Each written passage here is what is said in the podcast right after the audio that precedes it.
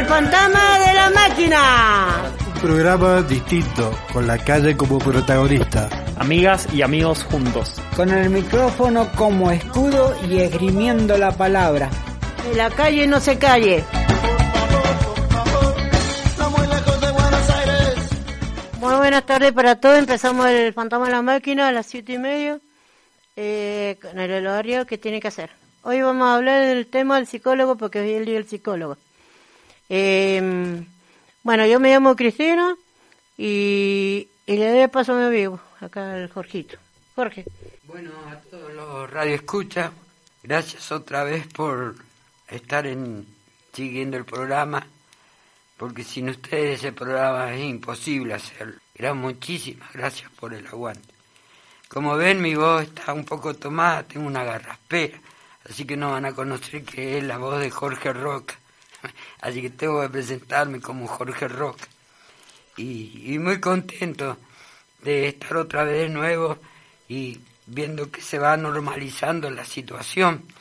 Y a normalizarse la situación, los ánimos cambian y cambian para positivo. De todas maneras, eh, saludos a todos los que me conocen y a aquellos que no me conocen. Eh, ya me pueden conocer en la radio. Acá le voy a presentar y voy a pasar el micrófono a mis otros compañeros, que es Marco y Mili, y vamos a hablar sobre un tema de, de importancia que es el Día del Psicólogo y por qué es el Día del Psicólogo y bueno, y un montón de cuestiones y temas que es de vital importancia. Bueno, Marquitos, ahí te dejo el... Bueno, muchas gracias, profe. Eh, bueno, como dijo el profe, mi nombre es Marco. También muy contento, un nuevo programa, El Fantasma de la Máquina. Y sobre todo estoy muy contento porque para los que no nos están viendo, digamos, solamente escuchando, les comentamos que hemos vuelto al estudio del Fantasma de la Máquina.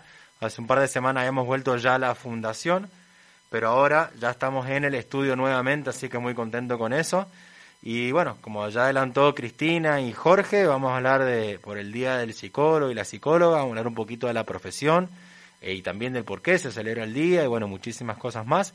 Así que no se muevan de ahí y muchas gracias por acompañarnos nuevamente.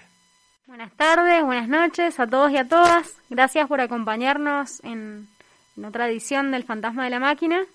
Mi nombre es Milagros y bueno, celebro también estar acá en la casa y como decía Marco en el estudio, que se siente la calidez y la identidad que nos da este espacio. Hola, yo soy Francisco, también, bueno, sumamente contento de estar acá en el, el programa, estar grabando, contento con el fin de largo que pasó, también no lo vamos a negar, y bueno, esperemos que tengamos un lindo programa. No sé si queremos, alguien quiere cerrar con algún tema o algo. Yo voy a, porque yo soy penal, yo sé, yo quiero, yo quiero poner una de Gilda, esa que dice, eh, una de amor que tiene Gilda. Bueno, Voy a ser fanática de Gilda, vamos. Ir con una de Gilda, pero que no sea No me arrepiento de este amor que lo pusimos la otra vez. No, esto que le abre no le abrió la puerta, y ese es para vos, Marco. Uh, ese bonito. ese es para vos, Marquito.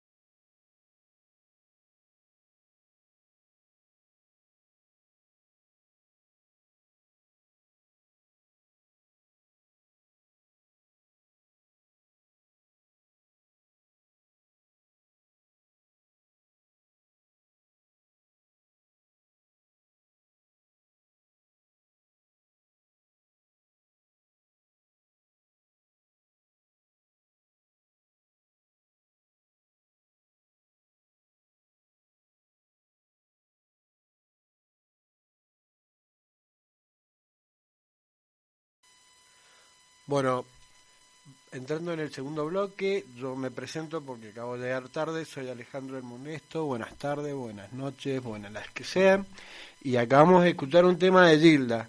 Y bueno, eh, acá en nuestro amigo Marquitos va a hablar un tema de, de, un festejo en especial y por qué se conmemora.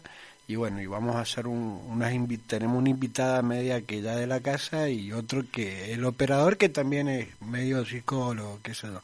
Bueno, los dejo con, con Marcos que le va a aclarar todo lo, bueno, muchas gracias Ale. Bueno, como adelantamos en el primer bloque, vamos a hablar del Día del Psicólogo y prometimos que íbamos a decir por qué se conmemora el Día del Psicólogo acá en Argentina. Y bueno, ya después vamos a pasar a nuestros invitados, no tan invitados, porque son eh, parte de la casa, como dice el Ale, tanto Mili como el Peire, eh, Mili como psicólogo, el Peire como estudiante de psicología, así que un poco nos van a contar de la profesión. Pero para arrancar, eh, voy a leer, Ale, no es que yo me lo sepa, eh, esta fecha hace referencia al primer encuentro nacional de psicólogos y estudiantes de psicología que se realizó en la ciudad de Córdoba, acá en Argentina, del 11 al 13 de octubre de 1974. Y esto, bueno, lo convocó la Confederación de Psicólogos de la República Argentina y al, al, darse, digamos, este primer encuentro de psicólogos, que después a lo largo de los años se siguió haciendo, es que se conmemora el Día del Psicólogo. Por eso Hoy se nos ocurría hablar un poco de la profesión, cómo ha ido mutando también me parece la profesión, cómo se veía antes a los psicólogos, cómo se los ve ahora y ellos mismos, eh, por ahí como por eso que tenemos invitados de la profesión para que nos cuenten del lado de adentro también qué cambios han visto o cómo está hoy la profesión hoy en día. Así que la Cristi va a presentar a nuestros invitados. Bueno, lo que le estamos olvidando muy importante, Marco, es que el domingo es el Día de la Mamá, así que después vamos a hablar del Día de la Madre, que es muy importante. Yo quiero después dedicarle una cosa porque lo tengo acá en mi mente. Bueno, yo le voy a dedicar a una que, que es nuestra casa, que es Amelia, que es psicóloga, con mucho orgullo porque es una, una, psicóloga muy joven, cayó también un compañero también que también es estudiante, pero le vamos a dirigir a Meli que lo diga por qué significa la psicóloga, qué es lo que es. Bueno, Cristi, muchas gracias por la presentación. Es re amplia la pregunta y creo que, que quizás cada persona que, que se dedique a esta profesión puede responder cosas distintas. En lo personal, si, siempre me, me interesó la escucha y el encuentro, cómo puede quizás ser transformadora para las personas, tanto para el que escucha como para el escuchado. Y, y, bueno, hoy creo que las terapias también promueven que, que haya una construcción, un, un, diálogo quizás más conjunto. Eh, ¿Qué significa para, para mí, por lo menos, ser psicólogo? Quiere, no sé, ha sido un descubrimiento también de, desde ser estudiante y ahora arrancar como, como desde otro lugar más, más profesional, digamos. Hay, ha sido una construcción y, y, y, cada día voy descubriendo cosas nuevas. Creo que, no sé, es muy apasionante la profesión, cómo poder ir viendo transformaciones, movimientos en las personas y, y cómo se van encontrando consigo mismos, cómo van encontrando, no, no digo felicidad porque la mayoría de los psicólogos creo que no estamos tan de acuerdo con, con ese concepto, sino más que con bienestar, con plenitud, con algo más más integral y más imperfecto porque porque nadie llega a ser absolutamente feliz pero pero creo que la terapia es una de las tantas herramientas que nos posibilitan por ahí salir de, de instancias quizás más oscuras o, o a veces no simplemente son recorridos como de autoconocimiento de crecimiento personal y, y que bueno siempre visibilizan recursos en las personas que, en todos todos y todas tenemos recursos psíquicos emocionales que, que nos posibilitan desenvolvernos en, en la vida. Y bueno, por ahí la terapia es como un descubrimiento de eso. Yo tengo una primera pregunta. Eh, mi, mi, primera pregunta, digamos, es ¿qué cosas crees que ha ido cambiando eh, con respecto a la profesión, con respecto a la mirada de la profesión? Entiendo, digamos, que no, no, no cambia, en, o sea, no es que hace un cambio absoluto y que todos los psicólogos cambien y que toda la psicología cambia, sino ¿Qué cambios vos ves, digamos, que, que, ha ido surgiendo de lo que has estudiado, de lo que has vivido? ¿Y qué cosas crees que estaría buena que eh, cambien, digamos, que aún no ha cambiado, no ha mutado en la profesión y en, sí, en la profesión en general. Bueno, mi, mi mirada quizás más feminista del, mundo hace que, que la crítica pueda ir un poco por ese lado. Eh, pero, pero siento que es un camino que se está recorriendo, eh, de tener una psicología más, mm, más antipatriarcal, más feminista. Y, y cre- creo que esos conceptos, digamos, eh, son re importantes tenerlos laburados a la hora de, de poder trabajar en, en un consultorio, trabajar en ámbitos comunitarios, empresariales, qué sé yo, la psicología como re amplia, tiene muchos ámbitos de aplicación, pero siempre creo que, que esa mirada también es una mirada que tiene que ver con la salud y me parece que también algo que está cambiando a nivel como de una mirada más positiva tiene que ver con una concepción más integral de salud, que no, no creo que tenga que ver solo con la psicología, sino con una mirada de la salud en general, que implica ya no fragmentar por ahí tanto a las personas, que sí que va a ser psicólogo por acá, el médico por acá, el trabajador social por allá, sino de esta trabajar a nivel transdisciplinario para, para poder abordar en conjunto y cada uno ir nutriéndose de las distintas herramientas de, todas las profesiones de las disciplinas y, y también darle a la persona un abordaje más, más interesante, creo, más completo. Y bueno, que quizás si la persona está teniendo una dolencia física y está teniendo un padecimiento a nivel mental y bueno, trabajando en conjunto se puede potenciar eh, muchísimas más las cosas. Bueno, yo te iba a hacer una pregunta que también creo que es interesante. Eh, yo como sociólogo, eh, dentro de mi carrera, siempre he tenido distintos referentes. Por ejemplo, en sociología, mi referente siempre fue Emily Durkheim. Y, y, y en filosofía fue Friedrich Nietzsche. Y eh, también tengo entendido que dentro de la carrera de la psicología hay distintos referentes. Uno de ellos, más conocido, es Sigmundo Freud. A, a esto tengo la pregunta, ¿cuál es tu referente dentro de la psicología que te acompaña dentro de la profesión? Bueno, la verdad que como que siempre he sido muy curiosa, creo, y eso me ha ido como, me ha hecho ir buscando distintos caminos. Así que no sé si podría nombrar un referente. Creo que el psicoanálisis, si bien no es la línea que he seguido estudiando, ha hecho unos aportes muy interesantes, de Freud, obviamente, Lacan. Eh, pero bueno, hoy también hay otras líneas que, que generan aportes nuevos. Quizás por ahí no esté todo tan centralizado en uno o dos autores, pero bueno, yo estoy estudiando sistémica y me parece como, bueno, todo el contenido interesante también. Creo que un poco lo que hace a, un, no sé si decir bueno o buena psicóloga, pero me parece que es cualquier profesional o persona en general, es que mientras más nutrido esté, no solo de la psicología, sino de, todos los conocimientos que pueda tener de, de la vida y de la experiencia. Para mí haber pasado por la fundación me transformó absolutamente. Mm, eh, y me ayudó a escuchar y me ayudó a, a conocer otras realidades. Y, y bueno, creo que como que yo me, me, ¿cómo aboco más a eso, a ir capaz nutriéndome de distintos autores, pero también de distintas experiencias para, para bueno, tener la formación más completa posible. El que hablo es eh, estudiante. Eh, le quiero hacer una. ¿Vos qué opinás, Francisco, de esto de psicólogo? Vos que sos estudiante y todo esto, que vas a segundo. No sé, bueno. Eh, ¿Vos qué opinás? Yo creo que vos sos inteligente y que sabés esas cosas de psicólogo un poco.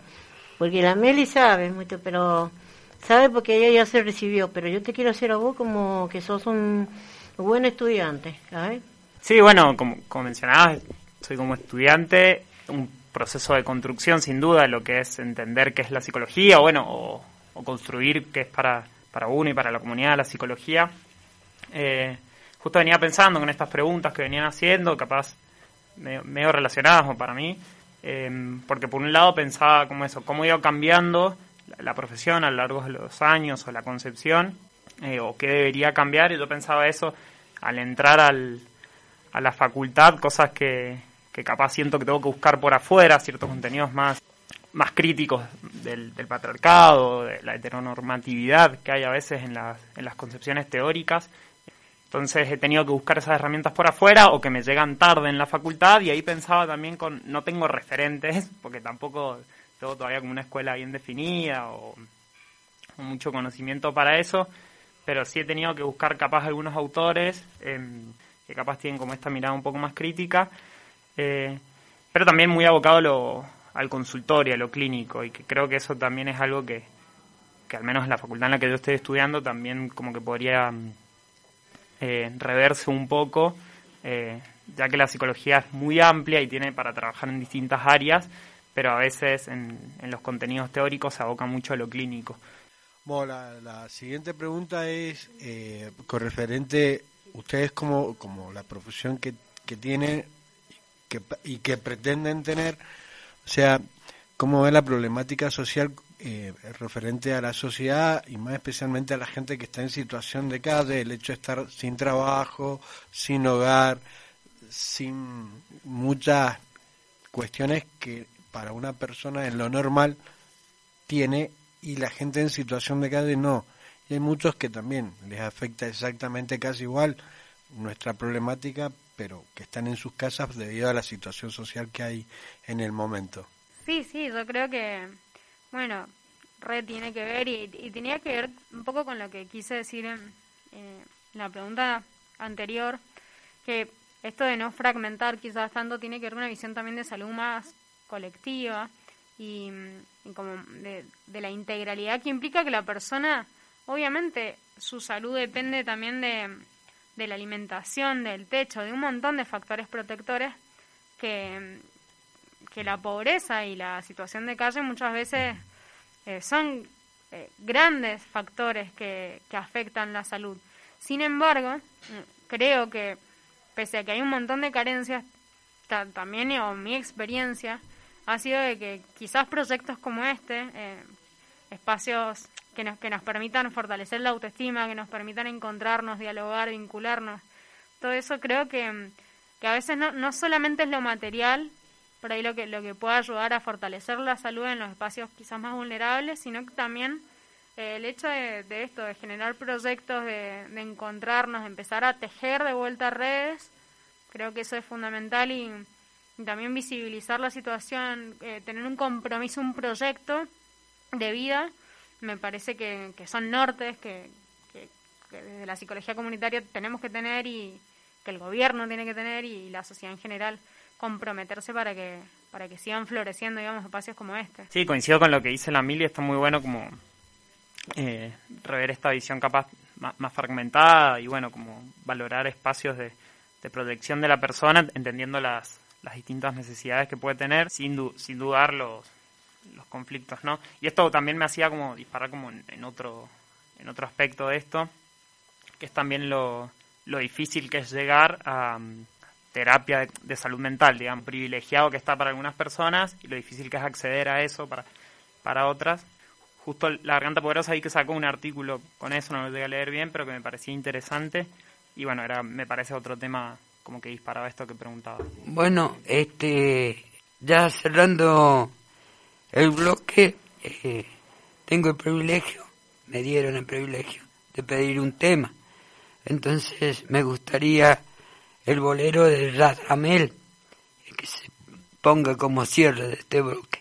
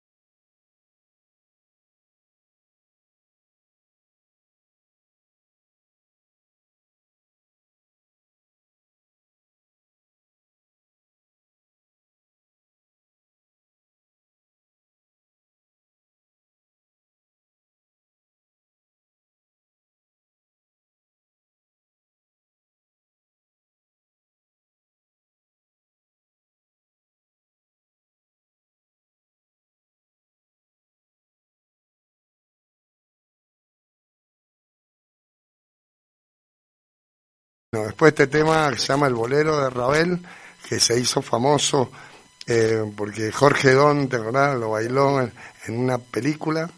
El gran Jorge Don. Eh, bueno, vamos a hablar del tema de, los, de la psicología. Acá tengo a mi amiga Mili y el Mecha, que son psicólogos. Eh, lo que pienso yo de la psicología, ¿no? Yo tenía siempre un pensamiento adverso acerca de los psicólogos, los llegué a odiar. Eh, fui dependiente en un tiempo de, los psicólogos de chiquitito, a los cinco años, seis años, mi mamá en Buenos Aires me llevó al, al, psicólogo. Yo me acuerdo que mi mamá anotaba en una libretita al doctor, tengo 1200 visitas de niño al psicólogo dependiente y después, bueno, después los empecé a odiar porque no, no solucionaron mi ego jamás en la vida, no, a mí por, por, por lo menos a mí no me dieron la tecla nunca, si bien tuve psicólogos amigos, pero yo soy muy difícil de analizar, eh, siempre terminan abandonando, en todas las fundaciones han abandonado los psicólogos, mi, eh, soy parece, parece un, eh, muy intratable, eh, muy, tengo varias personalidades, mucho ego, debo tener como siete o ocho egos encima, a veces respondo bien, a veces miento, no me llevo bien con los psicólogos. Y eso de que yo decía que los psicólogos son los los policías del futuro, eso lo decía, eh, me acuerdo Jung, no sé, uno de ellos decía eso, que son los psicólogos del futuro y son bastante policías para conmigo, ¿no? Eh, a mí últimamente me, me han tirado abajo cuando fui preso la última vez, me atendió un psicólogo de una manera tan despectiva, como si creyendo que yo era un delincuente, siempre predispuesto a hacerme preguntas incisivas en lo sexual. Para mí son unos pedorros, perdón, pero tengo una muy mala experiencia del, famoso psicólogo violín, con los anteojitos y de la, y de, la de algo, un arquetipo de, de los psicólogos que los mataría a todos, te lo juro por Dios, pero no, ahora he cambiado y, pienso que bueno, todos, acá lo veo al Ariel, él, él, necesita de psicólogos, todos necesitamos a veces de los psicólogos para, para empezar a enderezar nuestra, nuestra vida. Eh, eso es lo que pienso en la actualidad.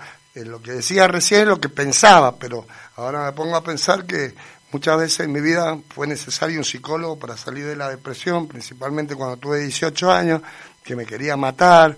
Eh, bueno, para mí los psicólogos eh, es medio dualista en mi pensamiento acerca de ellos.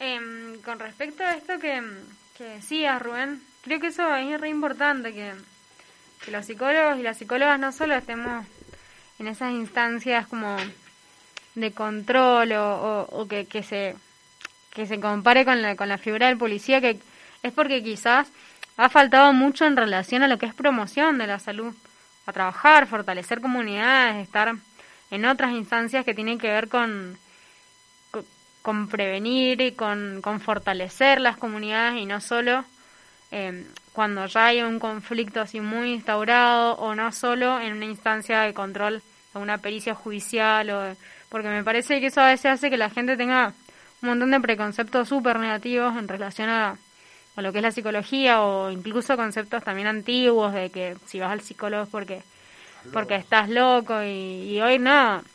Eso por suerte cambió un montón y, y, nada que ver, digamos, todos podemos tener una instancia en la que necesitamos eh, un acompañamiento, un espacio de escucha y, y quizá ni siquiera para escuchar al psicólogo o a la psicóloga, sino en realidad para escucharnos a, a nosotros mismos.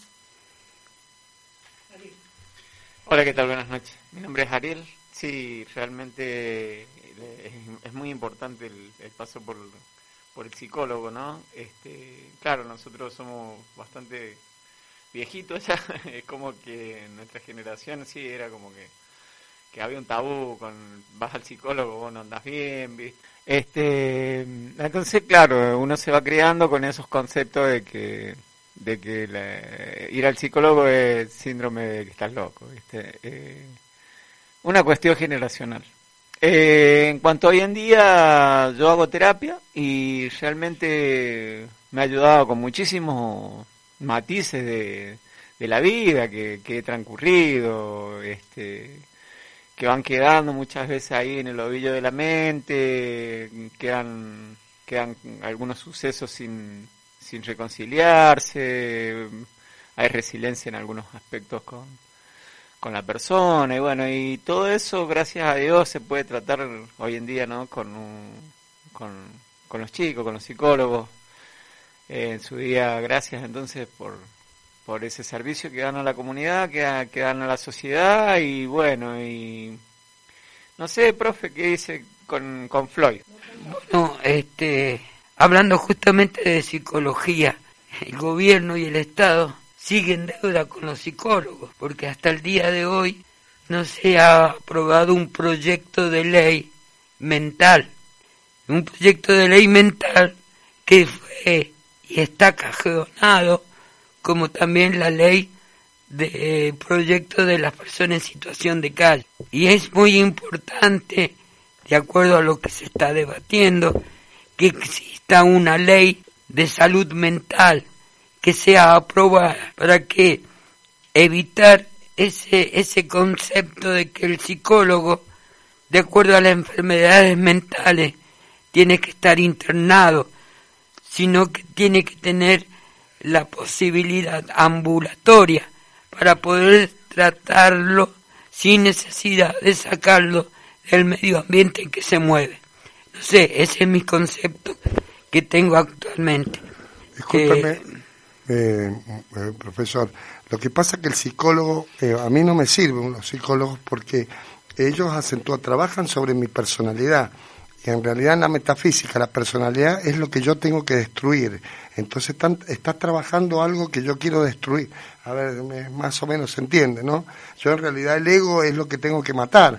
La idea mía es matar mi ego y manejarme en el yo soy, ¿me entendés? Pero ellos acentúan mucho esfuerzo para ver qué se puede hacer sobre mi personalidad. Y yo le quiero eliminar mi personalidad. En realidad, profe, la ley de salud mental se estaba desde el 2010 vigente lo, lo que pasa es que por ahí está muy lerda la aplicación de la ley. Sí hay muchas cosas que han cambiado, por ahí el, el Ari quizás también, eh, me acuerdo que ha comentado por ahí cosas en relación a la ley, quizás nos las pueden también refrescar un poco el cómo ha vivido quizás estos cambios. Eh, sí es verdad que esto ha sido una aplicación lenta y, que quedan un montón de cosas por seguir trabajando, pero, pero bueno, por suerte está la ley y se están haciendo eh, cambios. Eh, yo he ido a terapia eh, que tenemos en la Mercedes. Es una maravilla como enseña ese, ese profesor de, ahí. Porque por lo menos yo aprendí. Tuve, yo por lo menos aprendí. Aprendí. Aprendí porque yo tuve tranqui. El, terapia que hacía ese, el, el psicólogo. Mira, los hacía con papelito y dibujito. ¿Sabés cómo que, bueno? Porque vos, vos la mente lo tenés, te, te enseña lo que es realmente lo que sos. Y te hacía hacer, ve, lo que sos vos, lo que sos, lo que no. Pero a mí me hizo bien, te lo juro.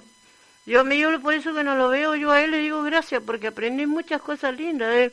cómo, cómo es el ser humano, cómo somos nosotros cuando nos ponemos nerviosos, por qué somos así, por qué, porque nosotros no, no, no entendemos lo que es realmente eh, eh, esa terapia, pero yo gracias a que aprendí, porque yo tenía muchas cosas nervios, yo soy muy nerviosa, yo tomo mucho remedio, y me decía, no necesidad de estar tomando tanto remedio, Cristo, y tener que también eh, eh, date cuenta lo que hace el remedio también mal.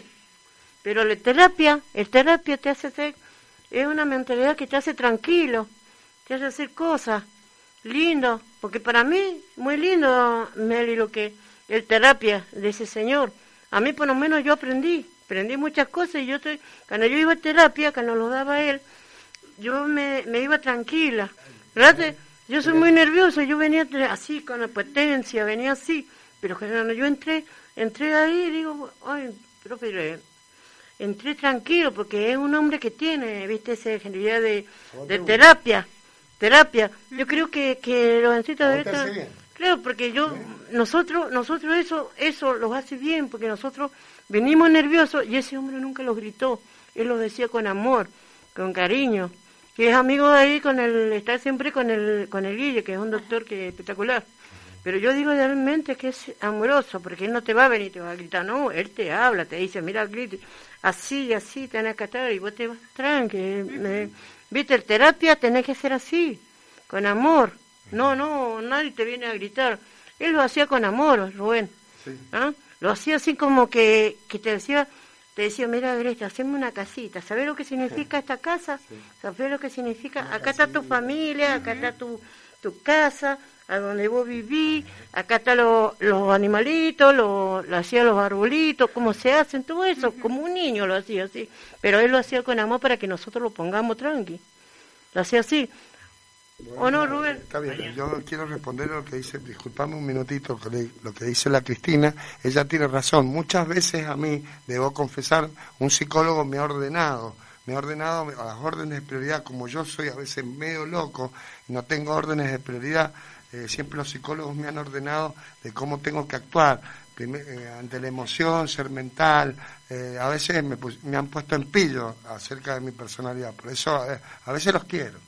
Bueno, Cristi, gracias por traernos esta experiencia y, el Rubén también. Creo que, sí, sin duda, la, la, idea nunca es, por supuesto, que sea un vínculo de violencia, ni, ni que grite, ni, nada, nada más alejado que eso.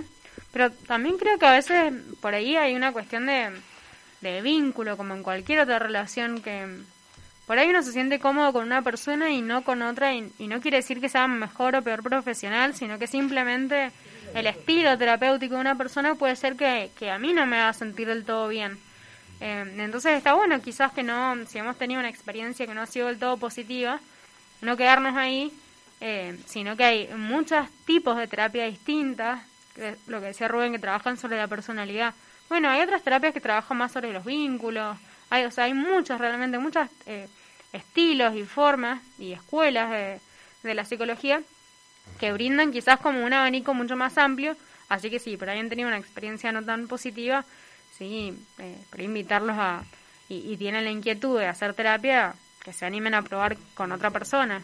Bueno, lo que hago o sea, lo que se hace referencia a la psicología es una, un arma más de la medicina y para la ayuda de la persona, pero lo que va o lo que se le puede ayudar mucho más a la persona es en no engañarse el mismo, o sea, pintar un dibujo en el psicólogo o una realidad y después ir a la afuera y hacer exactamente todo lo contrario, o sea, o no hacer los llamados de atención que le hace el psicólogo con respecto a lo demás.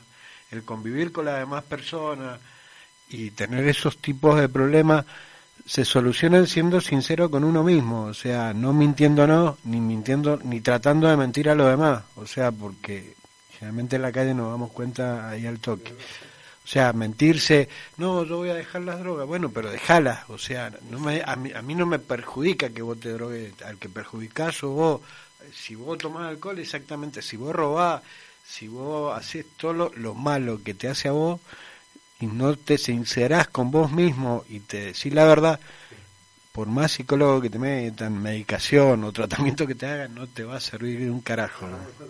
sí, un minutito.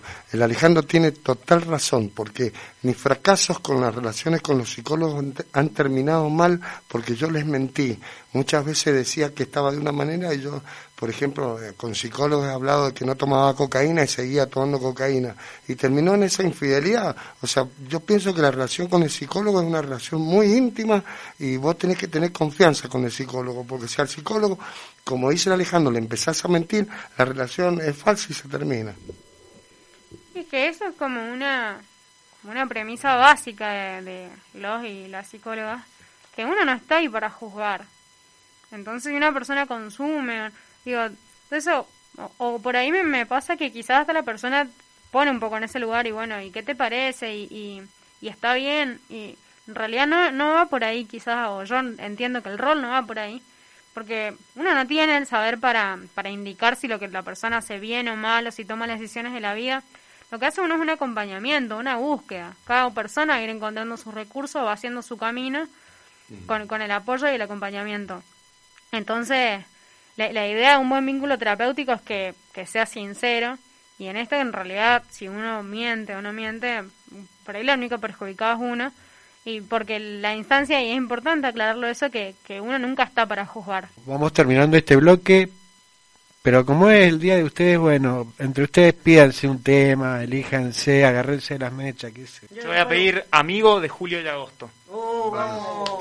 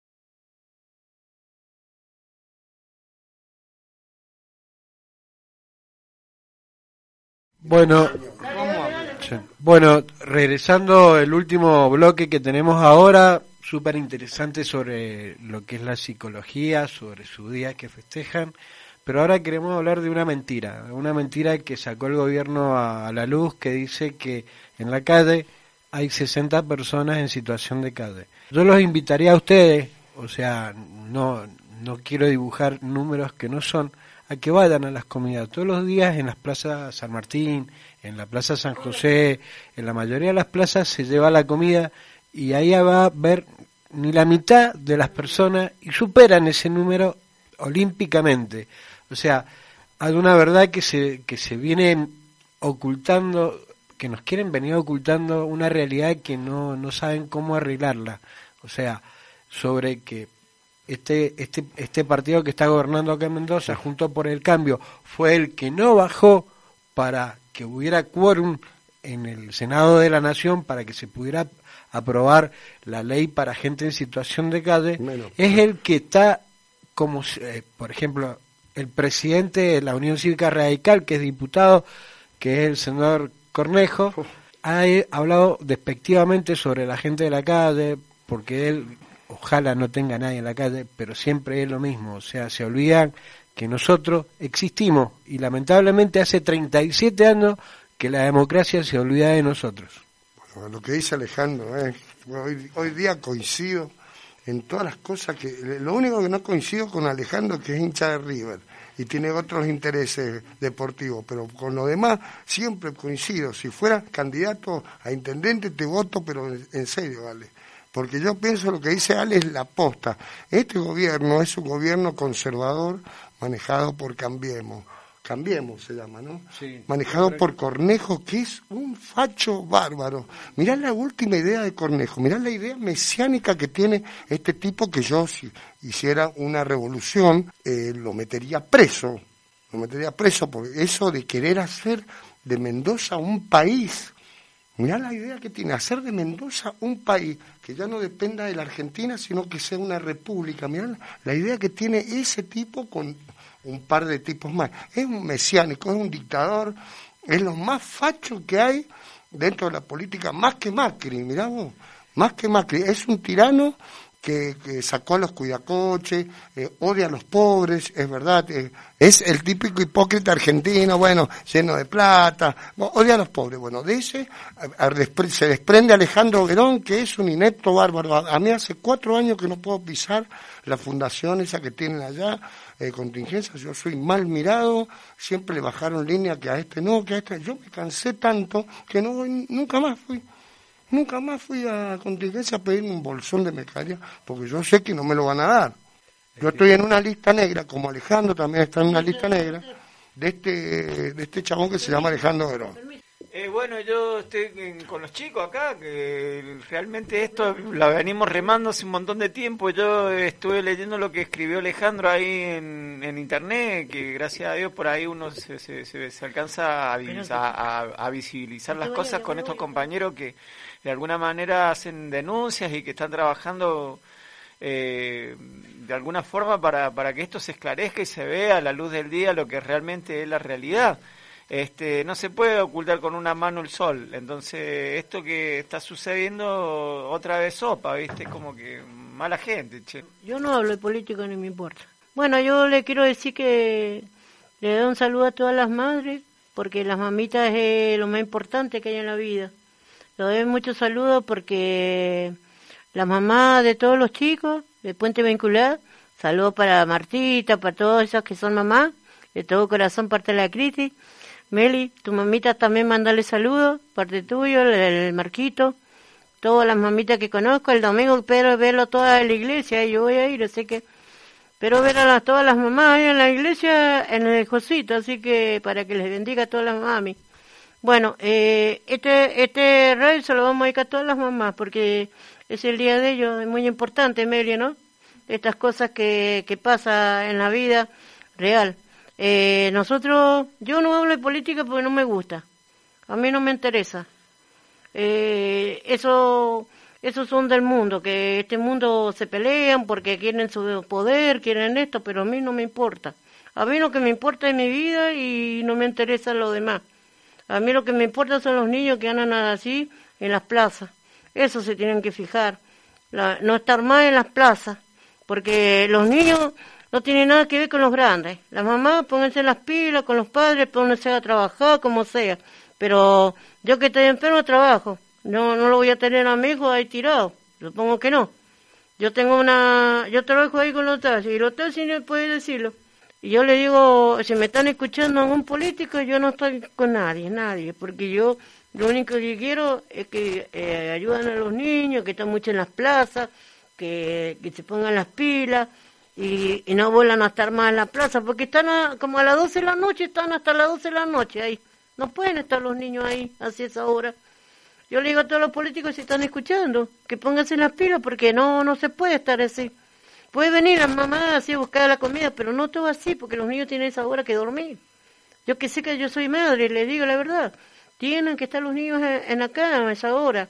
A las 11 de la noche, mira, estando la, los niños no tienen que estar a esa hora. ¿Ah?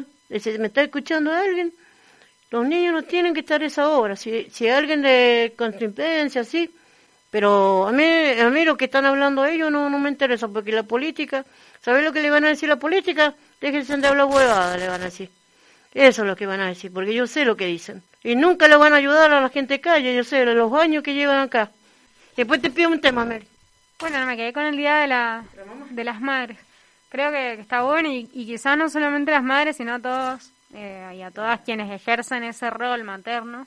Muchas abuelas que además de ser madres, después maternan con sus, con sus nietos, porque, porque, la- porque hay una persona que no está.